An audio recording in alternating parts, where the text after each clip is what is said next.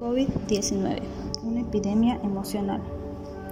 Bueno, como sabemos, el COVID-19 o coronavirus ha tenido gran impacto mundialmente hablando, ya que dicha enfermedad es relativamente nueva y por ende las terribles consecuencias que tiene en nuestra salud y los efectos psicológicos y sociales. Todo el mundo se encuentra alterado con el coronavirus. El temor que genera el contagio de una enfermedad puede hacernos cambiar psicológicamente.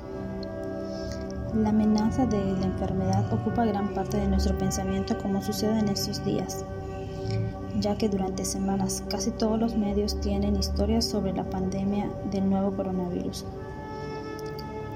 Tanto en programas de televisión, radio, tienen cobertura ininterrumpida sobre las últimas cifras de la muerte.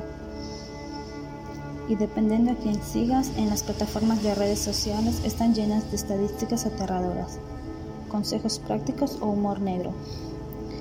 Al igual que el mapa que muestra número de infectados y muertos en el mundo por el nuevo coronavirus.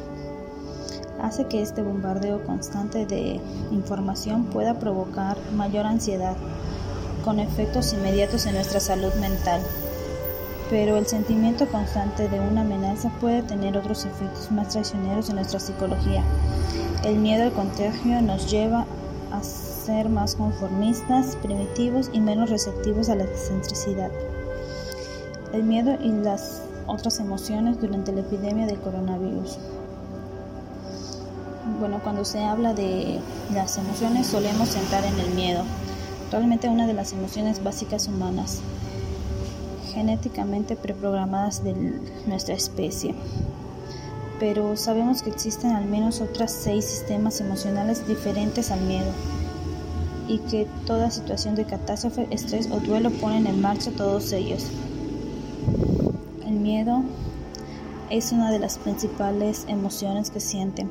La ira igual. Solidaridad es otra de las emociones que podemos ver en estos tiempos. La tristeza.